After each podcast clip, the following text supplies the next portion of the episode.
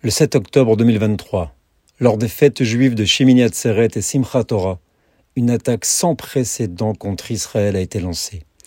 C'est l'agression la plus meurtrière de l'histoire d'Israël moderne. Plus de 1300 Israéliens ont été assassinés et plus de 2500 hospitalisés. 1300 victimes, cela me renvoie au 3 mars 1943 à Khmelnyk en Ukraine.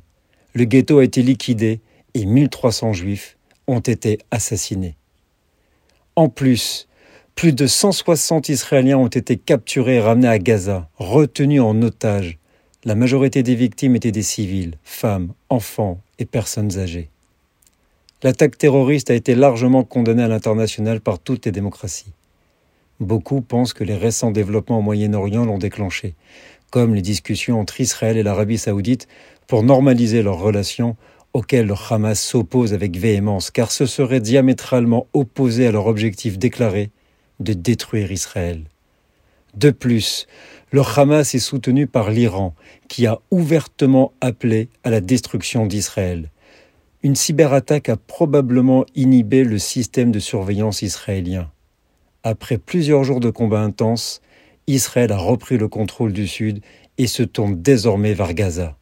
Plus de 300 000 soldats ont été appelés en réserve. Même Amnesty International, connu pour être critique à l'égard d'Israël, a déclaré que le Hamas avait commis des crimes de guerre. Le groupe terroriste Hamas se sert des civils pour se protéger quand Israël les défend et cible les terroristes.